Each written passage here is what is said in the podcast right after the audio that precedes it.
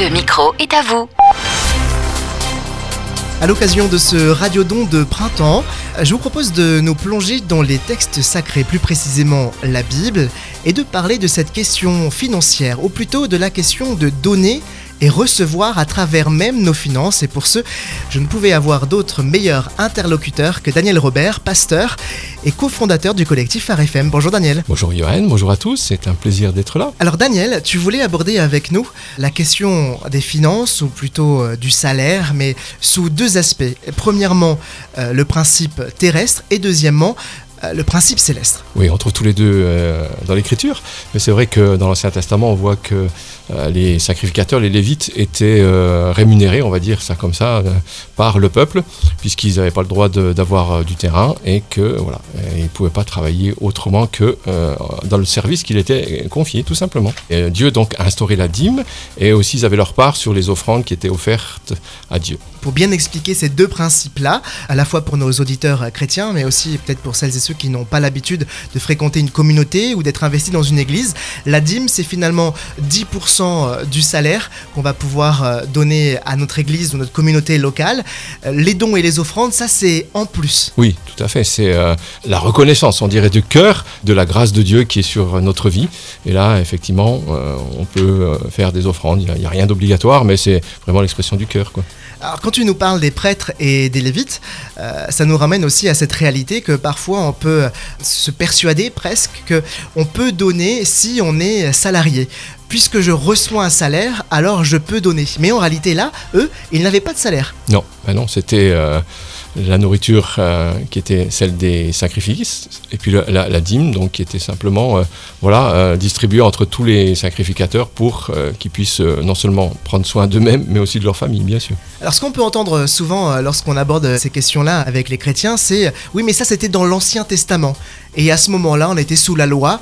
Euh, il y a eu le Nouveau Testament et depuis c'est sur la grâce, alors on, se pose moins de questions. Oui, peut-être qu'on peut s'en poser moins, mais la réalité c'est que de toute façon tout le monde a besoin de vivre et ça, je veux dire, euh, euh, la Bible est claire, elle dit tout ouvrier mérite salaire. Donc c'est clair que dès qu'on œuvre d'une manière ou d'une autre, je veux dire, c'est normal d'être on va dire salarié, entre guillemets, d'être rémunéré, d'avoir quelque chose pour pouvoir effectivement prendre soin de soi-même et de sa famille. C'est normal, c'est un principe tout à fait normal.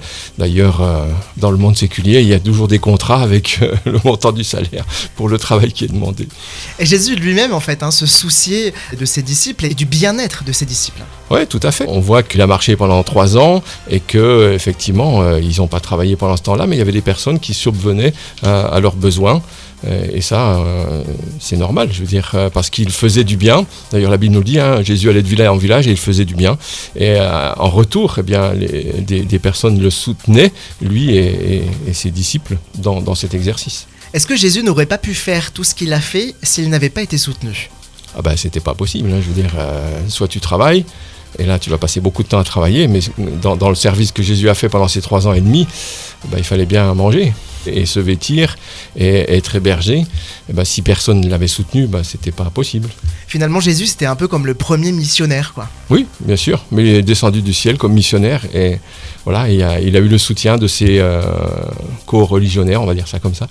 Pour euh, en revenir à, à Phare FM, et justement cet état d'esprit missionnaire, puisque finalement c'est un peu ça, hein, euh, l'œuvre qui est euh, la radio aujourd'hui, inévitablement, euh, sans le, soutien de donateurs, année après année, et ça va faire, il me semble, bientôt 35 ans que ça mmh. dure, voire même presque 40 presque ans. Presque 40, ouais. Presque 40 ans que ça dure, ça n'aurait absolument pas été possible. Non, bien sûr. Si, si, si, personne n'avait soutenu cette œuvre jusqu'à présent, il y a longtemps qu'elle serait morte. Hein. Est-ce qu'on a besoin d'une révélation particulière et spécifique pour prendre part ben voilà, à Phare en tant qu'œuvre euh, chrétienne Ou est-ce que euh, on doit simplement être euh, dans un état d'esprit d'obéissance Ou alors, finalement, est-ce que c'est juste notre cœur qui doit parler? Si j'en ai envie, je le fais. Si j'en ai pas envie, je le fais pas. Comment on fait pour aborder ces questions-là alors qu'on vit quand même un temps de crise aussi économique et que parfois joindre les deux bouts c'est pas facile pour tout le monde quoi. Oui, c'est sûr que euh, chacun donne comme il peut avec les moyens que, Dieu lui a donnés, bien sûr. Mais c'est clair que le, principe de c'est Paul qui, qui l'aborde dans, une de ses épîtres, hein, l'épître aux Corinthiens, euh, reprendre un texte de l'Ancien Testament où il dit justement tu n'amuseras pas le bœuf quand il foule le grain. il dit est-ce que Dieu se soucie du bœuf? Bah oui, parce qu'il l'a déjà dit, mais Dieu n'a pas dit ça seulement que pour ça, parce qu'il va dire que euh, le Seigneur a ordonné, ça c'est dans 1 Corinthiens 9, verset 14, a ordonné à ceux qui annoncent l'évangile de vivre de l'évangile. Bah, si nous avons semé parmi vous euh, des biens euh, spirituels, est-ce une grosse affaire Si nous moissonnons vos biens temporels? Donc c'est le juste retour. Bah, c'est un équilibre. On m'a fait du bien, et ben je fais du bien. C'est aussi simple que ça. Quoi. Dans le monde, ça, ça fonctionne comme ça. Je veux dire, tu travailles, tu reçois un salaire, c'est normal. Alors si on devait mettre en application ces principes-là, je reçois donc je donne ou je donne et alors je reçois, puisque finalement ça peut aller dans les deux sens. Concrètement, aujourd'hui, si il me fallait faire euh, ce pas, ce pas de foi quand même aussi, parce que je n'ai jamais donné à la radio, ou alors peut-être que je suis déjà donateur, mais, mais qu'aujourd'hui je pourrais aller plus loin, qu'est-ce qui est à expérimenter? Qu'est-ce qu'on peut expérimenter lorsqu'on pratique euh, cette question euh, de, de, donner telle une offrande? Ce qui m'a toujours parlé, je dirais, et dans lequel j'aime grandir dans, cette euh, révélation de ce que Jésus a dit. Il a dit il y a plus de joie à donner qu'à recevoir. Et c'est vrai que, je dirais naturellement, on a plutôt tendance à vouloir recevoir et, et, à pas donner. Mais il dit il y a plus de joie. Donc il y a, une joie à, donner davantage. L'auteur de l'Épître aux Hébreux qui nous encourage à, avoir les regards fixés sur Jésus, en parlant de lui, il dit ayant les regards sur Jésus, qui est le chef et le consommateur de notre foi, c'est-à-dire celui qui l'utilise, on va dire, et, qui, en vue de la joie qui lui était réservée, a souffert la croix, méprisé l'ignominie et s'assit à la droite du trône de Dieu. Quand Jésus a, accepté de mourir sur la croix, ce qu'il avait en vue, c'est la joie à venir. Alors c'est vrai que euh, c'est un, prix qu'il a payé très cher. Euh, personne ne peut payer ce prix-là, il n'y a que lui qui a pu le payer.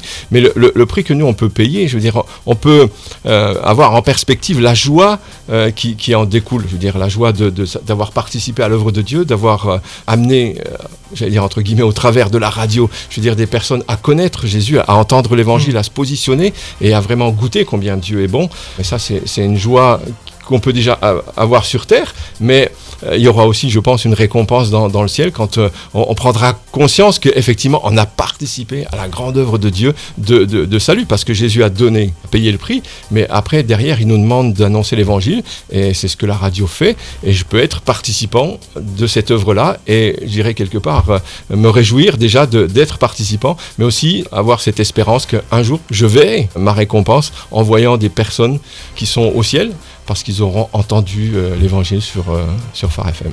Finalement, faire un don, il y a une question de sacrifice, mais il y a aussi une question désintéressée. Je ne fais pas un don pour être moi-même béni ou pour recevoir moi-même, mais c'est pour les autres. Donc en vrai, euh, je peux décider de soutenir Phare FM, même si Phare FM ne me correspond pas, ou même si les programmes de Phare FM ne m'apportent rien. Tout à fait, complètement. Je dirais même, euh, je peux même ne pas du tout écouter Phare FM, mais simplement parce que je, suis de cœur avec la mission de, Phare FM, eh ben je, participe et je dirais, et ça aussi c'est une joie de participer. Quand on donne, on reçoit. Quand on reçoit, c'est peut-être pour redonner à notre tour, tel un cercle vertueux. D'ailleurs, en finance, on dit que pour expérimenter la prospérité, il est important d'avoir un cercle fermé et pas percé ou mal formé. Un mmh. dernier mot, Daniel? Eh écoutez, moi je peux que vous encourager à donner et, à expérimenter cette joie de savoir au plus profond de votre cœur, parce que c'est l'Esprit de Dieu qui va attester ces choses-là au fond de votre cœur, que vous participez à une œuvre grandiose et que c'est pas euh, un investissement pour un bien matériel qui périra de toute façon, qui qu'on n'amènera pas au ciel, mais pour un bien éternel. Et ça, je trouve que c'est euh, extraordinaire. Merci beaucoup, Daniel. Au plaisir. À bientôt. Bientôt.